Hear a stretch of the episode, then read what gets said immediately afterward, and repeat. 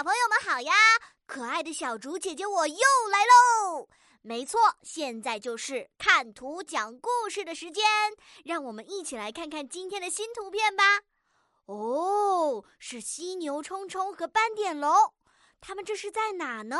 快看，墙上还贴着蛋糕的照片呢。哎，犀牛冲冲的表情有点奇怪呢，还用手捂着鼻子。他在对斑点龙说什么呀？斑点龙手上拿着的是榴莲吗？他们接下来准备干什么呢？聪明的小朋友们，你们准备好了吗？